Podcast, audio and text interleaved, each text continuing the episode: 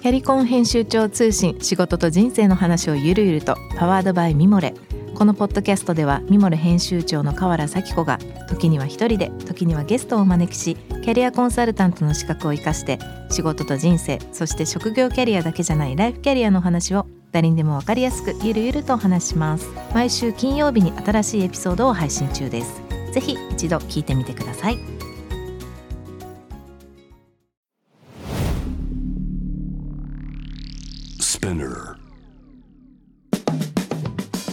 ナビゲーター中道大輔です。Vision to the Future with Forbes Japan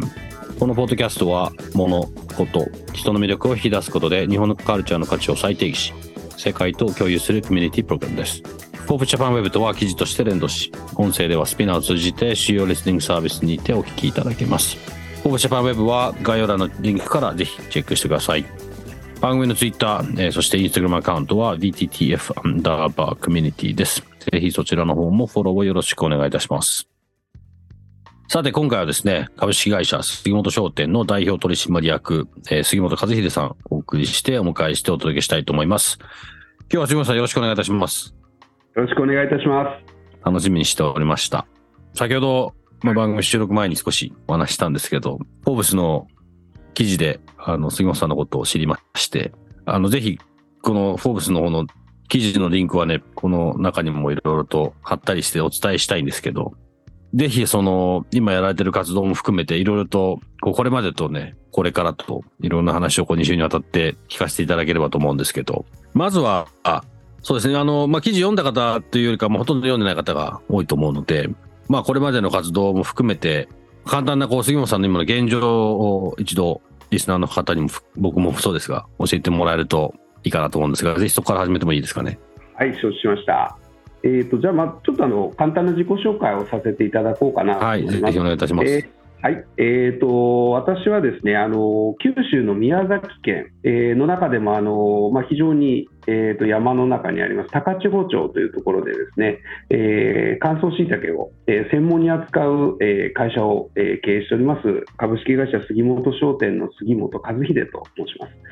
えー、私の会社はあの祖父がですね1954年にスタートしましたでその当時からですね周りの生産農家さんが、えー、栽培をした原木栽培の乾燥しいたけを持ってきていただいたものはすべてその場で現金で仕入れをさせていただくという流れを、えー、もうかれこれ、60年近くですね、えー、続けている会社です。で、えーまあ、私があの実は2011年にですね東日本大震災を機にあのこの高千穂の方に戻ってきたんですけども、まあ、その時に、えー、私が戻った瞬間にちょっとおっと驚いたのはですね僕が子どもの頃見た光景と全く変わっていなかったっていうところですね。うん、まあ、その生産者農家さんが持ってくるで持ってきたものを現金で仕入れるで仕入れたものをこう選別して、えー、袋に詰めて日本全国にこう出荷をするという商売だったんです。で僕は一番最初にそれを見た時にものすごく驚いたんですね。これは実を言うとネガティブな方に驚きました。こんだけ時代が変わったのに全く何も変わってない。大丈夫かな。っていうその危機感だったんですね。まあそうこうしているうちにあの、まあ、ちょっとずつこう会社の仕事の内容も覚えですね、まあ、その当時あのうちの兄が社長をしてたんですけど。で、まあ、なんとかその乾燥しいたけの、えー、需要をなんとかしないとこれ商売が成り立たなくなっちゃうんじゃないかなっていうこう危機感をずっと悶々と持ってたんですね、まあ、それで、うん、まあ、一番最初はあの加工食品を作ろうと思ってあの、うん、を使った、まあ、これ今も販売してますけどあのキーマカレーっていうレトルトカレーを作ってみたりおかず味噌っていうこう味噌にしいたけ入ったようなものを作ったんですね、まあ、これはあの正直言うと、まあ、新しいその顧客を取りたいっていうところだったんですね。あの、うん、まあ、すごく安易な発想であのまあ、レトルトカレーであればですね実はあの干し椎茸の国内のですね、えーまあ、ヘビーユーザーさんって実は80歳代なんですねお客様の年代が。えー、そうなんですかうちには必ずありますけどね。えー、意外とですねあの主となるところはやっぱ80歳代で、まあ、もちろんその後あの60代とかもちろんあるんですけどもで、うん、いっぱいだったのは、えー、僕と同世代、まあ、40代っていうところはかなりえー、使用頻度が低いという事実があったんですね。へまあ、それでちょっとこれどうにかしなきゃいけないねということで、まあ、レトルトカレーだったら幅広い層がというところで、まあ、作ったっていう、まあ、ところがそんなにうまくいくはずはなくてですねあのこれも非常にびっびっくりしたんですけどレトルトカレー、まあ、僕らが当然自社でできるわけないので OEM で作ってもらうんですけどそうするとそんなに安いものはできないんですね。うん。で当然僕たちもあの大手のメーカーさんが作るような価格帯のものを作れるわけがなくてあの、うん。まあ、当然後発ですし、まあ、いそれよりはどちらかというとこうこだわったものを出そうじゃないかということで作ったんです。でまあ今聞いてる方には見えませんけど僕がそれを販売する上でこう椎茸のかぶり物をしてですねこう売り場に立ってまあ椎茸を使ったカレーですことでプロモーションしたんですけど、うんまあ、そこですごく衝撃的な事実にこう出会うんですね。それは実はそのレトルトそういうこだわったレトルトカレーの主となる購買層が乾燥しいたけの購買層とだだかぶりだったんですね。うんなるほど。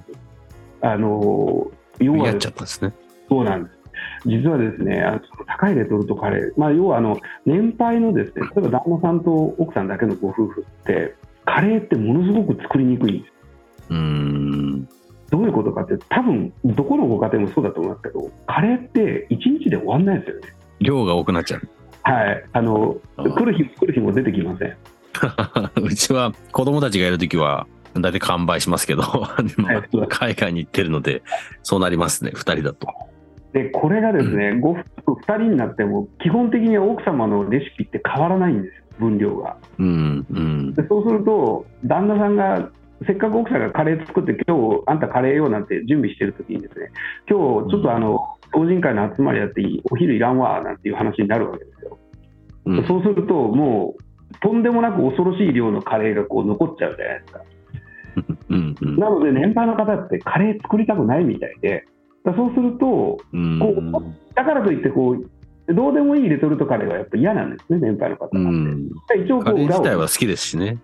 で裏を見て、あうんこれはこだわったものを使ってるので、じゃあこれ試してみようかしらっていう形で常備ストックしていくっていうのが市場市場を作ってるっていうのが、売り場に立って初めて分かって、うん。まあ、これはいかんなとうん。いうところで、まあ、現実をこう突きつけられたって感じでしたね。うん。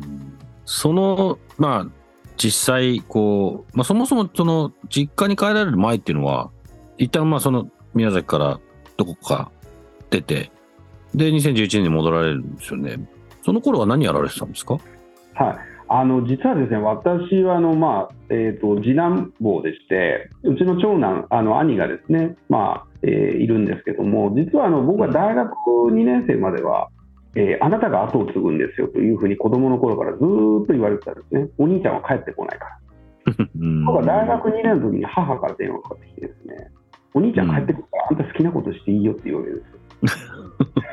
えーそういうもんなんですね、やっぱね。はい、ええと思ったんですけど、まあ、でもこれはまあラッキーだなと。で、うんえーまあ、その当時僕はあの大学生で東京におりまして、サーフィンを覚えてこう夢中になってた頃でして、あだったら、うん。えー仕事しながらサーフィンすればいいやぐらいに簡単に考えてですね、その当時バイトしてたあの焼き鳥屋さんのバイト先にあのそのまま就職すればいいやと思って、でそこのあの社長とかオーナーに、あの僕はあの就職することにしましたなんて言ったらですね、バカ言うんじゃないって言われて、杉本さん、あの新卒かしかないんだぞと、うん。どこも拾ってくれなかったら拾ってあげるから、とりあえず就職活動してこいって言われて、で、まあ、就職活動して、まあ全然違うところに行ったんですね。で、そうこうしてるうちに、あのまあ、その大学時代にこうサーフィンを教えてくれてた、あのまあ、年配の先輩がいらっしゃって、でえーそういうその先輩の友達っていうのがあのある日オーストラリアから帰ってきたわけです、うん。まあ、オーストラリアにそのワーキングホリデーでこうサーフィンしてはい。まあ非常にかっこよくてですね、その生き様がすべて。まあ、うん非常にこう感化されて、まあ、その先輩の後をつくかのようにこういろいろあっちこっち行ってやってたんです。でも、やっぱりその、とはいうものの、やっぱ生活しなきゃいけないので、まあ、就職して、まあ、一旦こう離れたわけですね。そしたら、まあ、どうでしょうね、8年ぐらい経ってからかな、連絡が突然電話かかってきて、うん。もう何やってんだ、今っていうわけですよ。うんで、何やってるもあの仕事してますよと。いや、そしたら、うんうんお前、確か、えー九州の出身だよなと。で、ううんん、そうです、そうです。だったら、あのお前、あのサーフ業界興味ないって言われて、え、どういうことです？ってうん先輩がちょうどカリフォルニアのサーフアパレルのブランドのこう輸入権っていうか、あのうん代理店の,、あの輸入元か、輸入元の権利を取った時で、でところが彼はあの東京の方だったので、東日本でしか仕事をしたことがなかったんですね。なので、うん西日本にやる人間が必要だったみたいで、まあ、お声がかかって、で、お前は西日本の担当にしてやるっていう言われ方をして、えーって悩んだんですけど、結果的に、まあ、お手伝いをすることになったんですね。うん。で、まあ、そのでそれでしばらくはそのサーフアパレルを全国のサーフショップに売るっていう仕事をしてたんです。ところが、うんちょうどリーマンショックの頃だったんですかね、突然世の中が変わって、なんかやっぱり売れ行きが悪くなるわけですよ。で、忘れもしないですけど、九州から四国に渡る時だったかな、あの社長に電話したんですね、先輩に。うん。あうん。どうも世の中が変わって、このまんまじゃどうかなっちゃうと思う。もう全然売れなくなってるよって話をして。分かった。じゃあお前、あのサンプル持ってるかって言われて、実はその前の年、あ？じゃあ前の、前の月ぐらいだったかな、カリフォルニアに行った時にですね、たまたまオーストラリアのあのサーファーの方が、あの女の子のブーツのサンプルをあの見せてくれたんですね。あのうん。まあ、俗にムートンブーツって言われるシープスキンブーツなんですけど、ラグとかですか？あえそうです、おっしゃる通り。それのあのもう一個のブランドがあって、ああ。でそれをはい。輸入してる、あごめんなさい。アメリカで、えー、とやってる人間がいるんだけど、会ってみないかっていう、うん。で僕たちは全然興味なくて、うん。まあ、話、もうポカーンって感じでうんうんって聞いてたら、サンプル握りしめて帰ってきたんです。けど、まあ、それ車に積んであったんですよね。で、持ってるかって言われて、持ってますよ。じゃあ、お前、帰り道は全部、服屋に飛び込みで行ってこいで、様子をちょっと伺ってこいって言うわけです。それが売れるのかどうか。で、まあ、行って帰ってきたわけですね。そしたら、うんまあ、ちょうどですね、僕らがちょうど10、うん、20歳になったぐらいかな、19か20歳ぐらいの時に一回そのムートンブーツでバーンと売れてるんですけど、それがあったんで、うんそんなもん、今更売れるわけないよっていう自分がいたんですよね。ところが行ったら、ちょうどやっぱ歴史って一回りすると、もう一回同じことになるっていうか、うんうん。まあどうもトレンドだったようで、なんか急になんかこう、なんて言ったらいいんだろう、まあ、ちやほやされるというか、だったわけです。で、それで、まあ、うんどうするって話になった時に社長が、よし、これからはアパレルだっていうことでこう切り替えていって、で、またまたま波に乗り、その後まあいろいろあの海外の靴を仕入れて、まあ、日本の、日本中のそのセレクトショップに売るっていう仕事をやってました。ごめんなさい、ちょっと長くなった。うんいやいやいや。なんかやっぱり、あれですね、あのー、突破力がある感じですね、常に。いやー、突破力っていうか、まあ、良くも悪くも、その日本独特のその先輩後輩リレーションシップってやつだと思うんですけど、お前やってこいって、はい、分かりましたなわけで。で、でこう、無理くりやってった感じですよ。まあなかなかやれって言ってもできないと思うんですけど、まあなんかちょっと話がちょっと飛んじゃいましたけど、もともとやっぱりこの次の、いわゆるそこからこうししいたけ実家に戻っていくわけじゃないですか。でそこでも、まあだんだんこう、近年に近づいていくと思うんですけど、まあそれも多分実家に戻って、まあお兄さんが戻戻ら戻られないっていうことで戻られて、でじゃあ、そこに多分なんかこうどうしようって新しいこと考えてレトルトやってって、まあそれはそれでまたさっきみたいな話になって、いろいろ見て、それはなんかまた戻ろうっていうか、またこう、原点に戻ろうみたいなは話があって、戻もうそういうの一回やめて戻戻るっていうか、もう一回しいたけで勝負しようみたいな風になるわけですか？あいやいや、ちょうどですね、東日本大震災があったじゃないですか。はいで、あの後、ものすごいアパレルって、あの、なんていうんですか、売れなかったんですよ。ちょうど僕その時見ました。はい、あれしんどくなかったですか、あの時。しんどかったですね。ですよね。改革しなきゃいけない時だったんで。はい、ちょうど、えーっと、あの時、えーっと、その次の週ですよ、原宿で展示会だったんですよ。うーん。で、誰も来ないんですよ。うん。うん2日間くらい。もう来たの結局3日間で3、ん ?5、6組だったのかな。ういつもだとん。やっぱ来る展示会なんですけど、で、あれは、これはまずいなっていうのがまあ一つあったのと、女の子を相手にする物売りなんで、絶対に分かんないのが、あの可愛い、可愛くないの、あのよく分からない基準のあれが分かんなくて、まあおじさんにはうん。知らないっていうのがあって、だからその時と重なったんで、まあ戻ったっていうのはありうーん。戻られて、その、いろいろ、いろいろそこからまた活動されると思うんですけど、ちょっとこのフォーブスの記事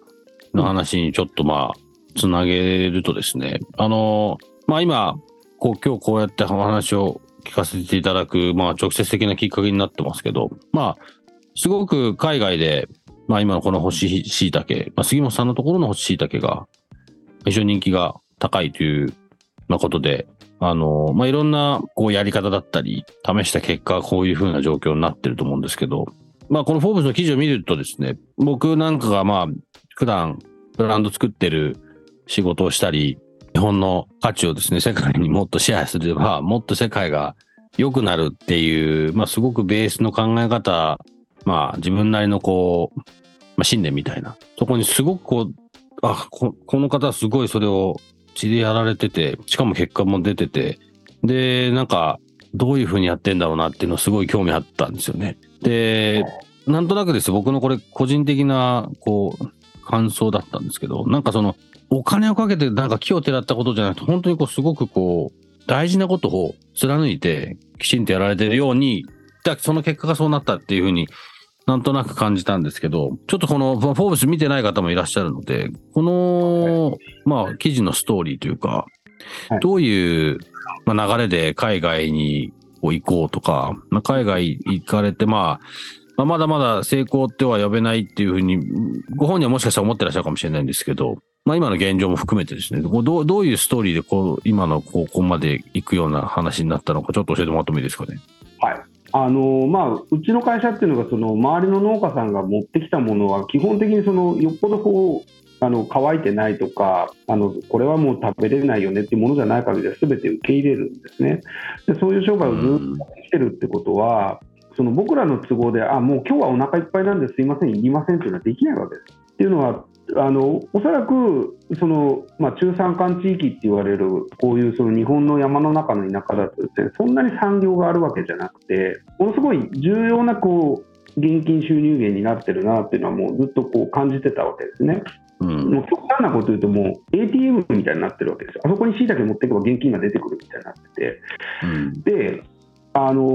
ーまあ、それを、それってそんな綺麗事じゃなくて、やっぱり仕入れたものって1年でうまく現金化していかないと当然お金は足りなくなるわけで、でそれを今までは国内でこう、まあえー北は北海道、えー南は沖縄までこう供給することでうまく回ってたんですけど、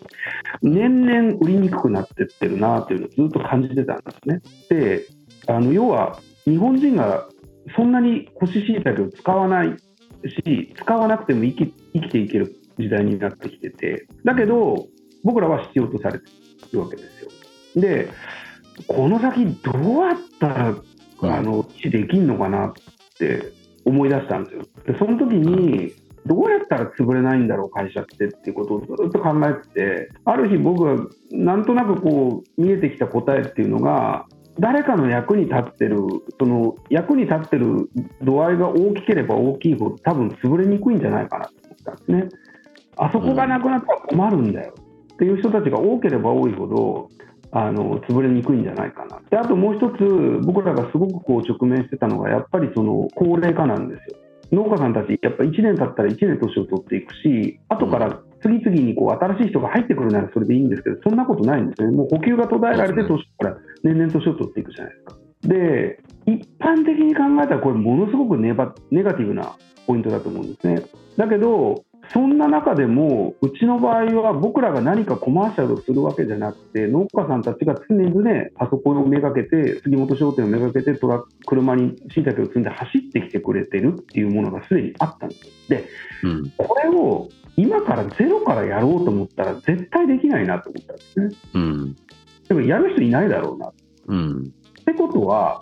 これってものすごくうちにとってはいい、ものすごい価値じゃないのかなっていうことに初めてこう、ようやくなんていうか、手元が見れたというか、うん。でそう考えると、まあ、会社を潰さないためっていうのは、そのもちろん自分たちの従業員とか従業員の家族、でうちで26人ぐらいなんで、まあ、26人のご家族って考えたら、まあ、せいぜいどうでしょう、100から150ぐらいだと思うんですけど、でそれに今、大体うちって年間で取引される農家さんって、まあ、600数十件ぐらいなんでそれにさらに600数十件の人たちが加わって、その人たちのご家族があるとすると、あこれは結構ものすごく誰かの役には立ってるなっていうことをすごく感じ始めたんですね。うん。だったらどうしようっていう考え方にようやくなってで国内市場がちっちゃくなっていくってことはあの小さくなっていく市場でですね同業他社さんに勝つ方法って1個しかないんですよ。なんだと思います、うん。うん、まあいろいろある気もするんですけど、多分値段の勝負になってくるんじゃないですかね。人より安く売るぐらいな感じになってっちゃうんだろうなと思います。おっしゃるとりですねで特に僕らみたいなそのダウントレンドのものってもう安く売るしかないんですね隣の人が 100g1000 円だって僕らは 20g1000 円でもそれって本当は絶対やっにちゃいけないことですよね。でもこれって全ての日本の農林水産品で起こってる話でそれって何を生むかっていうと結局生産者が辞めていく理由にしかならないですね、はいうん。うん。こっちはその自分たちの在庫をこうなんとかしようとするんですけどやってる人たちの未来を絶っちゃうんですようん。だからもうって考えると日本人は1億を下手したら切るかもしれないって言われたのに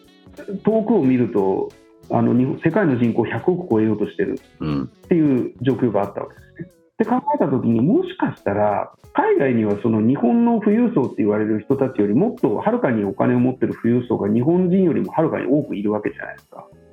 はい。で100億を超えようということってなっていくってことは多分食べるものが減足りなくなるだろうなっていうのも、まあうんなんとなくこう想像がついてて、そ一個仮説を立てたのが多分世界中の富裕層の人たちは多分より自分たちが安全に食べれるものだったり自分たちが健康になるものっていうものには多分お金を払うんじゃないかなっていうふうにちょっと仮説を立てたんですね。うん。それがちょうど2016年ぐらいですうん。じゃあちょっと海外やってみようじゃないかっていうことで、まあ、一歩踏み出したっていうのがあのこことの経緯ですね。うん。そこに行き着かないんですよね。あの、僕らも、まあ、あの、僕らの仕事ってこう、クライアントさんのビジネスをどうやってこう、ブランドとしてこう、た立て直す場合もあれば、作っていくときもあれば、まあ、いろいろサポートする形はいっぱいあるんですけど、それとは別に自分たちも、その自分たちのビジョンを自分たちでも形にしなきゃいけないって言って、まあ自分たちでレストランをやり始めたり、俺もレストランやることが目的じゃなくて、日本の食文化をどうやって世界に出すんだっていう実験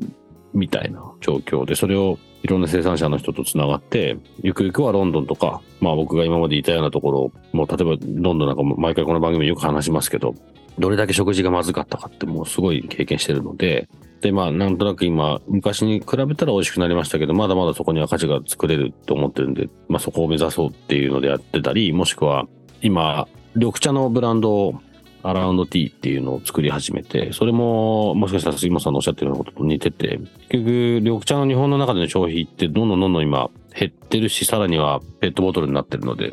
はい農家さんの、まあ、本当に作りが、作り手の作り方を変えるか、もうやめるかどっちかみたいな。でも、どうしていいかわからなくてって、ただ僕らは外を見てるので、まあ、例えばうちの人間とか、もともとアメリカにいた人間も多いですし、海外、僕も含めて多いので、海外見ると、ものすごい緑茶のニーズが高まってて、ほとんどその9割は日本の緑茶じゃない。で、これつなげたら、ウィンウィンになるよねっていう、まあ、そういうイメージで始めたブランドもあるんですけど、なんか、ただ、そ、それ、なんかそこにこう、頭がまずいってないっていう、そういう、外見よう、もしくは外の状況知ろうとか、そういうのがもうちょっとできてくると、多分、杉本さんみたいな、こう、一歩踏み出せる方が増えてくると思うんですね。だからすごくこの番組とかは、そう、そういう、もし、なんか、きっかけになったらいいなと思うんですけど、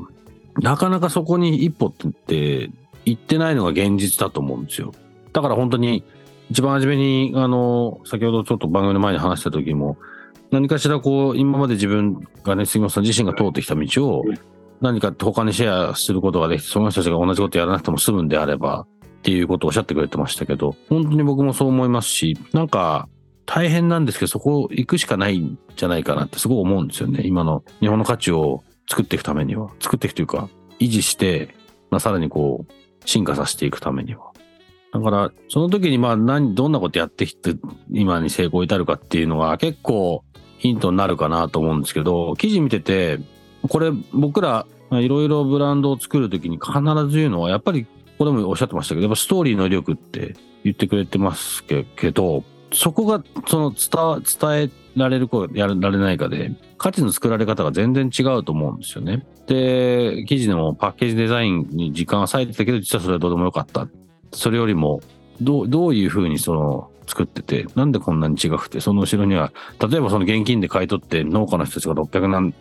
600何件っておっしゃってましたっけ、はいその、そのぐらいの人たちを、ある種サ、サポートし続けてるみたいなこともそうだと思いますし、おそらく海外でそんなことやろうって思ってる人はいないです。まあ今の日本もいないかもしれないですけど、それを1950年代からやり続けてるっていう、なんかそういうのも全部ストーリーだと思うんですよね。で、でコミュニティを大事にして、きちんとそこにちゃんとお金が回るように自分たちのやるべき、こう、役割分担があってみたいな。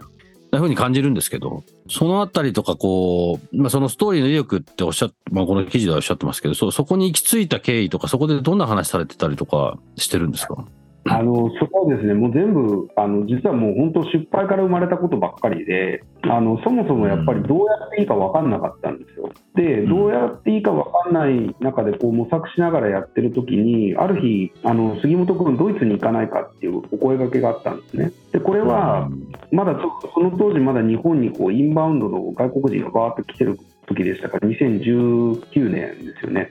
で、うん。その時に、えーまあ、お声掛けをいただいて、えーまあ、ドイツに行くんですけど、そのイン要はインバウンドの外国人を誘致するために、総務省の予算でそのドイツでこううん物産展っていうわけです。で、物産展の費用はゼロ、現地集合解散っていうのに、まあ、よあのたまたま僕があのうちの会社のあるその高千穂町の役場の人に誘われたんですよ、どう？行かないって言ったら、あ、行きます、行きます。ところがドイツなんか行ったことないわけですよ。でどうしようって、まあ、ただ、その時ラッキーなことにもう、えー、とアマゾンでのその EU での販売が始まってたんで、まあ、アマゾンで買ってねっていうえー話ができればいいかなぐらいで行ったんですね。でところが、まあ、当然、輸出の作業もそんなに得意なわけじゃなかったですから、その当時は。あのうん出発する5日ぐらい前に送った荷物がなくなりましたって連絡が来て、え、どうしようと思って、まあ、でっかいスーツケース2つ買って、そこに詰めれるだけサンプル詰めて行ったわけですよ、行ったことないドイツに。うん。そしたら今度、ドイツに行ったら行ったでですね、あの僕がガラガラガラっていっぱいそのスーツケースに詰めて持ってったものを売っちゃだめだっていうわけですよ。まあ今考えたらよくわかるんですけど、要はハンドキャリーで持ってきてるから、税金が納めで、えって売っちゃえってどういうことよって思うけど、もうしょうがないわけですよ、売っちゃえだめだよって言うから、で、しょうがないんで、持ってったあのそのサンプルを全部煮物にしたんですよ。うん。で調理しても試食にして、で2日間、うん。人間1200食ぐらいこう試食を配って、欲しいって言われたら、アマゾンで買って、食べて、アマゾンで買って、うん。もう延々それをでそこが実は、これ、し一般的に言っても多分すごい失敗なんですけど、そこが僕らの多分大きなターニングポイントなんですね。うんそれはどういうことかっていうと、2日間1200食、自分のお財布からお金を出す人に永遠試食を配り続けるわけです。うん。で僕らが普通に一般的にこう輸出のビジネスって話すのってまあバイヤーって言われる人たちじゃないですかはい。彼らって自分のお財布からお金出さないうん。だから常にシビアなジャッジをする人たちと2日間延々話をするわけですねでそうするとしいたけってそもそも行った時は売れるのかなとかこの味付けで大丈夫かなっていろんな心配を持ってるところが食べた人がまあこうある程度バーって人動いてますからパッと取って行った人たちが帰ってくるんですようん。何が違うんだっていう私が今まで食べたこんなしいたけ食べたことないしいたけあるんですよヨーロッパに。そうですね。椎茸マッシュルームってしいたけマッシュルームありますよね。うん。だけど何が違うのってすごくそこを突っ込んでくるであとやたらめったら僕らのところに足を止める人があのビーガンって言われる人たちが多かった。うん。僕はそこで初めて生まれて初めてビーガンの人と対峙するんですけどうん。彼らがやけにその食感とうまみっていうところにこだわるんです。うん。私が食べれるものにこんなものはないみたいな。うん。で何が違うで何が違うんだって聞かれるから、まあ、世の中で一般的に売られてるその中国産であったり現地で作られてるその菌床栽培のしいたけとの違いを話すわけですねうん。そんなの日本にいたら誰にも聞かれないわけですよお客さんにはうん。ところが、まあ、一から説明しなきゃいけないので木を切るところから始めるで切った木に駒を打って2年経ったら出てきて6年た6年間は、えー春と秋に収穫をしてだったら木の養分がなくなるんでもう指でちょんって触ったらバラバラバラって崩れて土に帰っていくよでその切った木は切り株から芽が出て勝手に16年ぐらいで元に戻るよっていうとびっくりした顔するわけですねでそしてドイツの初めて、まあ、聞いたのはドイツの女性でしたけど、ワオ、サスティナブル。うんでそのサステナブルって意味を知らなかったんで、帰って、あの、エアビーに帰って、Google 検索して、あ、えー循環型なんだな。うん。そこでようやく、あ、確かに言われてみれば循環型だな。でそこで初めて自分たちの商品の裏側の価値をしたわけです。で、その2日間で、えーとまあ、そのアマゾンで買えるから買ってくれって案内するけど、アマゾンで買うのは嫌だ、今売ってくれと、うん。ちょっと高くてもいいからって言われる、うん。え俺たちに十分高いんですよ、アマゾンで売ってる値段、でもそれより高くでもいいから欲しいっていう人たちが現れて、これ、俺たちの商品ってすごいじゃん、うん。ってことにようやくそこでこう気づいたわけですね。うん。で、その時誰もパッケージのパンの字も言わなかったんですであと何グラム入ってるかも。一言も誰も言わない。うん。これいくら？で25ユーロ。でアマゾンで買ってね。いい、うん。あのもうちょっと高くてもいいから今持って帰りたいっていうんですよ。そんな経験って日本にはなくていやこれは面白いなって思ったんですね、まあ、それでちょっとずつ、あのまあ、舵を切り始めるんですけどその時にこう話してて気づいたのがあそうかヨーロッパまあ多分欧米全部そうだなと思ったんですけどあのベジタリアンビーガンの方って生まれつきじゃないなっていうのが分かったうん。ビーガン、ベジタリアンである自分たちが好きな人たちが圧倒的に多くて、でそういう人たちの所得と教養が高いことに気づいたわけです。うん。で、これは僕らが狙うべきお客さんじゃないかっていうところにこう、ようやくそこでちょっと気づいて、それで次の年にアメリカの展示会に出るんですけど、その時にもうビーガン煮物っていう煮物を作り上げて、全く動物性を使わないその食、それでこう出てったわけですね。まあ、そこでより自分たちがやっていく方向のこう、えー、と精度が上がっていったというか、まあそれで、うん。だから基本的にはもう、やっぱりそのお客さんの声を聞きながらこう微妙にこう方向をこう修正していったっていうのがやっぱり良かったんだな一番最初実は僕たちは和食としていこうとしたうん。伝統的な和の食材ですよっていうこうどうだ見てくれみたいなつもりで多分言ってたんじゃないかな。今思うとでね。でもそんなのは全くいらない、そうじゃないんですよ。食べ方なんてどうだっていいんですその自分たちが紹介するものがうわ素晴らしいね。これオムレツに使いたいなそれでどうぞ。ないやこれスパゲティにある、どうぞ。なお肉の上で乗せて焼いたら美味しい。です、どう全然その和和のどうのこうのなんかどうでもいい。うん。だけど彼らはその作ってる後ろの歴史的なその背景とかそういうことにすごくなんかこうため息混じりにこううなずくというかうん。ものすごいそこに価値があるんだなっていうのにようやくこう気づいていったっていう感じなんですね。うん。素晴らしい話ですね。はい、面白いのってこうそんなにうまくいかないんですよ、やっぱり。その時やっぱこう、うんうんって聞いていくんですけど、やっぱみんなどっか行っちゃうわけですね。もう本当砂漠の中で、うん。なくしたイヤリングの片方を探してるような感じで、うん。あのたまにラクダに乗ってやってくるわけですよ。どこからともなく。で、話をする。で僕はこういうものを探してる。僕はこういうお客さんを探してる。うん、わかんないなって言いなくなそれを3年ぐらい繰り返すんですけど、3年経つと面白いことにですね、向こうからまたやってくるんですよ。3年ぐらい前にすれ違った人。で、お前が探したのはこれじゃないかって言い出し始めて。でそれがうん。今のタイミングなんですね。うん。今になって急になんかそういう、まあ、あのレストランの人であったりいろんな人たちが、昔こういう話を君から聞いたよっていう人がこう帰ってきたりうん。で僕が話した話をうんって考えてもしかしたらこういう人じゃない？みたいな感じで連れてきてくれたりっていうのが今起こってるうん。なんかすごく手に取るようにその光景がイメージできますね。3年ぐらいでだいたい一周したりするじゃないですか。で、3年ぐらい前のこう、すごくこう、心に残った話は覚えてると思うし、やっぱり、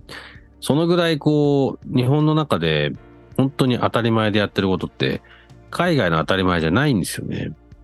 だから、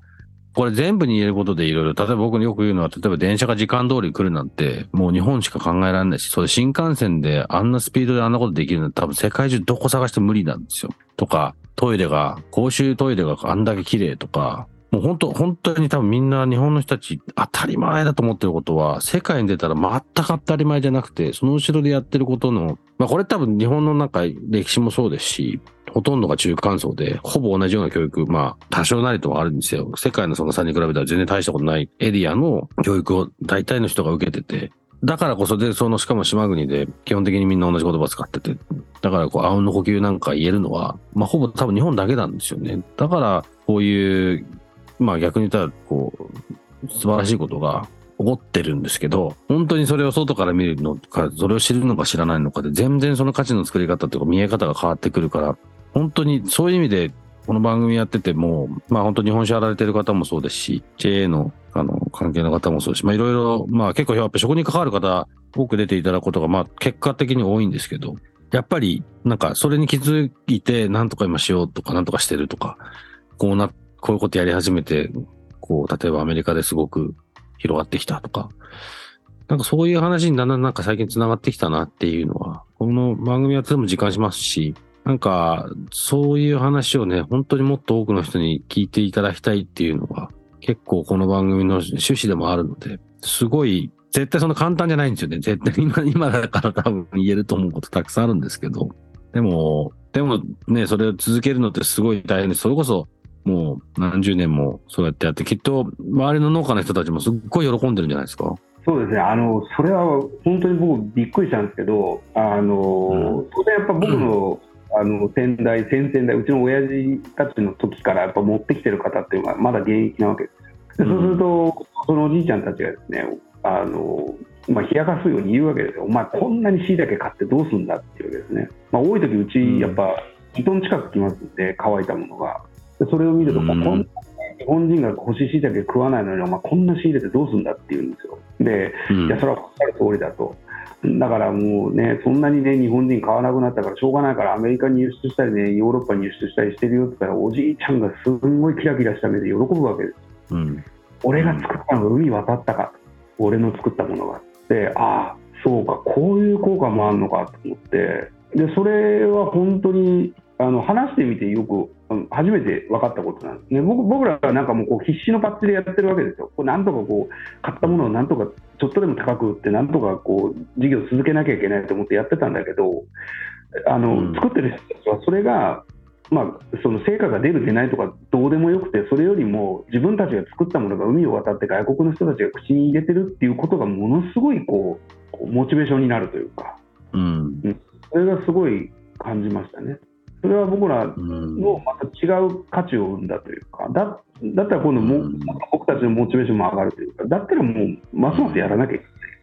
うん。素晴らしい話です。あの、もう少しいろいろ話をお聞きしたいんですけれども、ちょっと時間が来てしまいましたので、またちょっとこの続きは、また来週、今後のことも含めて、ぜひ話を聞かせてください。今日どうもありがとうございました。はい、わかりました。Spinner. 長渕大輔がお送りしてきました。Vision to the Future with Forbes Japan。今日の杉本さんとのお話いかがでしたでしょうか？こう、今まで話した話が結構ギュッと凝縮したような話が多かったと思いますが、あの、まあ、僕らのアランティでやろうとしてることもそうですし、最後のね、あの、周りの農家の方が喜んでるって、まあ、それは本当にすごく、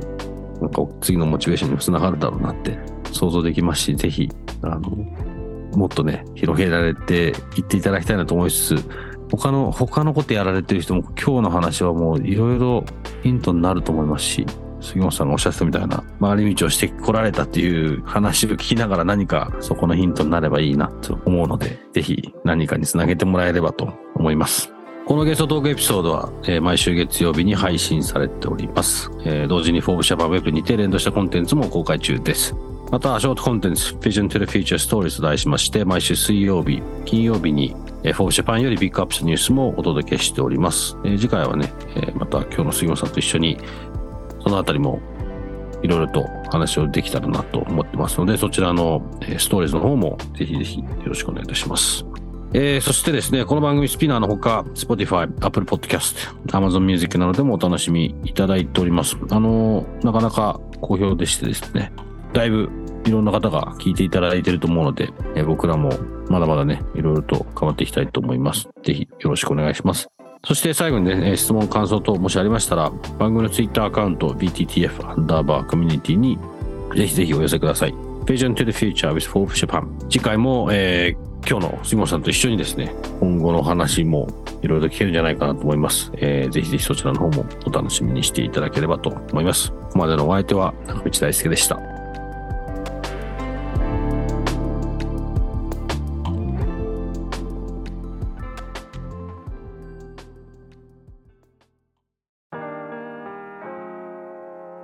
美容家の神崎めぐみと編集者の大森洋子でお届けする雑談ポッドキャスト「ウォンと私のお名前なんての?」ふと私って誰なんだ？と自分がぐらついてしまうそんなあなたと毎日を楽しくするサバイバル術を一緒に考えていきます。ボントは毎週水曜日朝5時に配信。ぜひお聞きのプラットフォームでフォローしてください